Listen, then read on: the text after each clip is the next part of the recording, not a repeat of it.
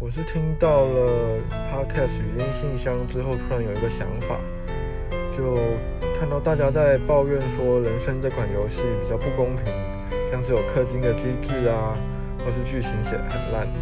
但玩久了，你才会发现，其实大家都是 NPC，主角只有那么些一点点人而已。所以，